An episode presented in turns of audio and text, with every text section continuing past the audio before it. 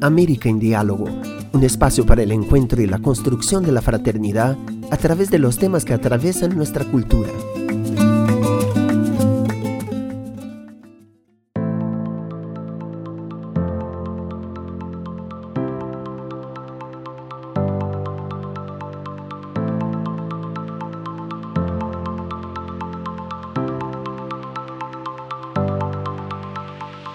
Bienvenidos a otro episodio de América en Diálogo, producido esta vez por Ciudad Nueva Interamericana y a cargo del comunicador Reinaldo Guillermo Herrera Agüero.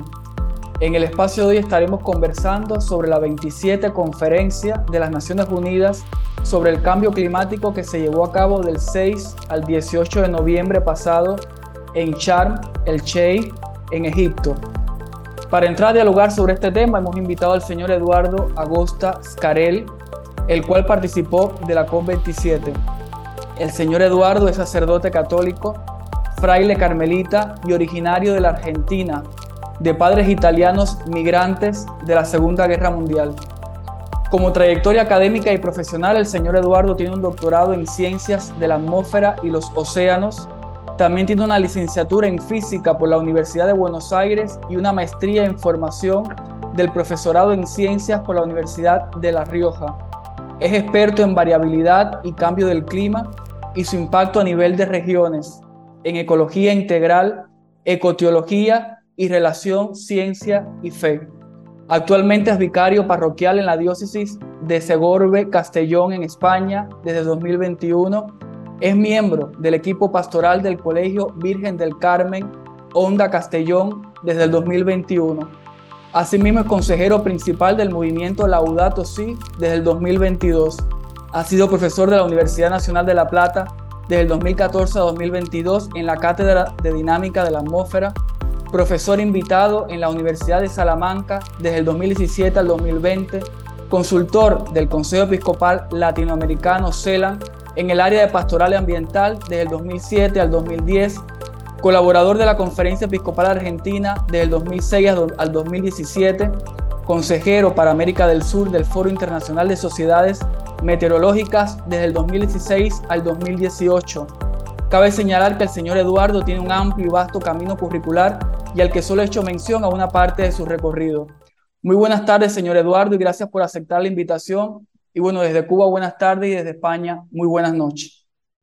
Buenas tardes, querido Reinaldo, y a la audiencia también de este podcast, y buenos días para el momento en que lo escuchemos, ¿no?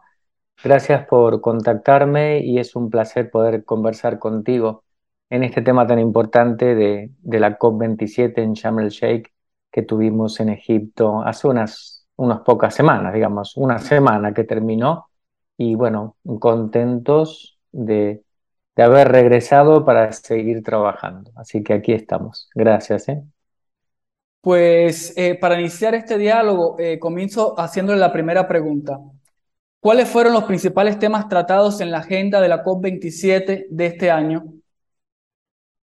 Bueno, dentro de los temas que se trataron en, en, la agenda aprobada por, al comienzo de la COP27 por los países, entró toda la discusión justamente sobre mm, la cuestión de pérdidas y daños, el cómo los países, fundamentalmente más desarrollados, van a comprometerse con la creación de fondos para, de, justicia climática, ¿no? para ayudar a los países menos desarrollados y actualmente afectados por el, por el problema del cambio climático. Un, un tema que está en la agenda desde, o mejor dicho, está en la, en la mesa de discusión y en las demandas de muchos países que se ofrecen generalmente al comienzo, desde hace varios años, sobre todo a partir del año 2016, después del, del Acuerdo de París, que de alguna manera allí se abordó ¿no? la necesidad, se planteó el tema de mm, la financiación, el tema de la mitigación, eh, el tema de la adaptación y también pérdidas y daños, ¿no? como los cuatro pilares de conversaciones y de negociaciones en los siguientes años a partir del Acuerdo de París. Entonces, cada COP desde entonces, em, obviamente hubo em, un periodo de, de, espacio de cinco o seis años, en el 2000, hasta el 2020, 21 que se prolongó un poquito por la pandemia, en donde los países tuvieron que presentar sus famosos planes de, nacionales de ambición determinada respecto a qué iba a hacer cada país para contribuir a la mitigación del cambio climático, entendiendo mitigación por lo que es la, la disminución, ¿no? la reducción de las emisiones de dióxido de carbono neta cero para el 2050, todo lo que cada país em, puede hacer, y esos fueron los famosos pliegos que se presentaron en Glasgow el año pasado, que fueron realmente pobres porque ningún plan, de hecho, si todas esas ambiciones nacionales se llevaran a cabo, el calentamiento global seguiría y no realmente, porque las reducciones que se proponen en esas estrategias no son, no son claves. ¿no? Ahora, continuando con las preguntas, eh, según una nota de ONU Cambio Climático, eh, la COP27 concluyó con la eh, creación de un fondo específico para pérdidas y daños dirigido a países vulnerables duramente afectados por desastres climáticos, marcando un importante punto de avance al añadirse el tema a la agenda oficial y adoptarse por primera vez en esta edición de la COP. ¿Qué motivó la creación de dicho fondo justo en esta edición de la COP 27 después de tantas otras ediciones desarrolladas y que esta edición aún no se tomara en consideración? Bueno, justamente el hecho de que el cambio climático está ocurriendo, está presente, está habiendo un número creciente de comunidades, de poblaciones enteras afectadas, sobre todo poblaciones pequeñas insulares en, los, en el Pacífico, por ejemplo, los países del Pacífico, África que está totalmente alterada la calidad de vida y, y, sufriendo, ya están en condiciones de pobreza, pero de repente sequías prolongadas o inundaciones, tormentas fuertes, producen muchas pérdidas eh, no solamente materiales, sino también de vida. Es decir, que hoy en día, hace varios años ya lo estamos viendo como impactos negativos del cambio climático actualmente ocurriendo en estos países y por eso siempre, ya, ya te digo, desde el año 2015 se presentó como uno de los pilares del Acuerdo de París para desarrollar en los siguientes años era el tema de em, la, ayuda de los países más desarrollados a los países en desarrollo en el tema de las pérdidas y daños causados por los efectos actuales del cambio climático y los que pueden llegar a ocurrir en los siguientes años en los distintos sectores, ¿no? no solamente en el sector energético o en el sector de infraestructura, sino también calidad de vida de las personas, en la educación, en el desarrollo, el acceso a la salud, etc. Por eso, y, y siempre se discutió, el tema entraba en, las discusiones, pero nunca se logró, se lograba lo que se logró en este año en Sharm el Sheikh, que es que los países, sobre todo los, los, los que tienen el derecho como dice el Papa Francisco, ¿no? Hay una obligación moral por haber sido los que primero dañamos y los que más hemos repercutido ante el cambio climático en reparar las causas, ¿no? Con, con ayuda directa.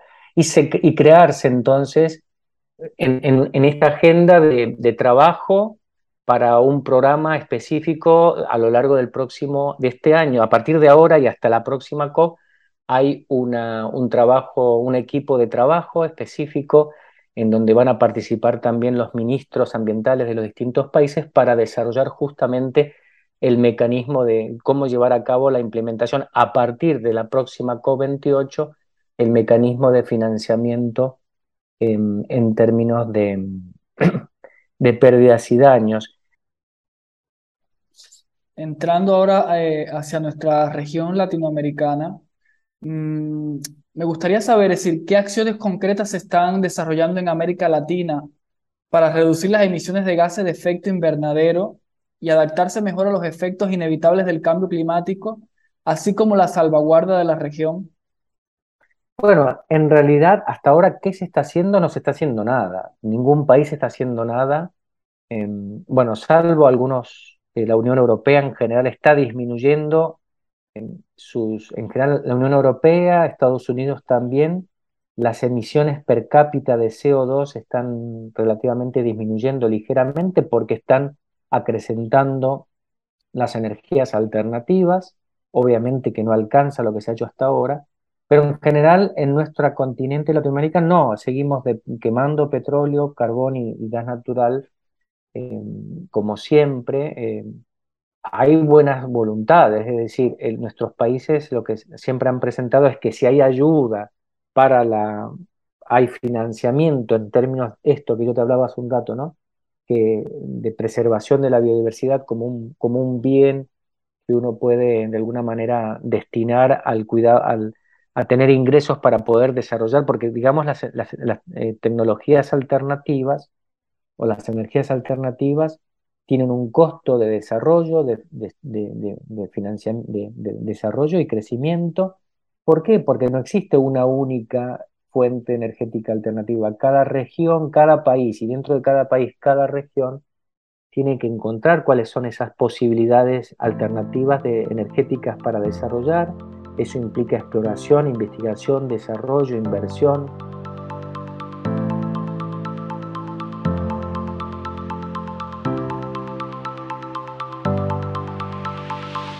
Pues muchísimas gracias, señor Eduardo, por acompañarnos y a ustedes que nos escuchan, nos encontramos en un próximo espacio para seguir juntos conversando y debatiendo temas de interés de nuestra región latinoamericana.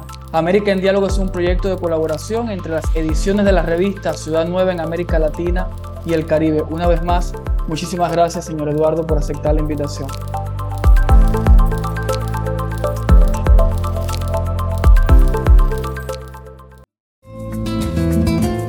América en Diálogo es una producción de Ciudad Nueva Latinoamericana y Caribeña. Muchas gracias y hasta la próxima.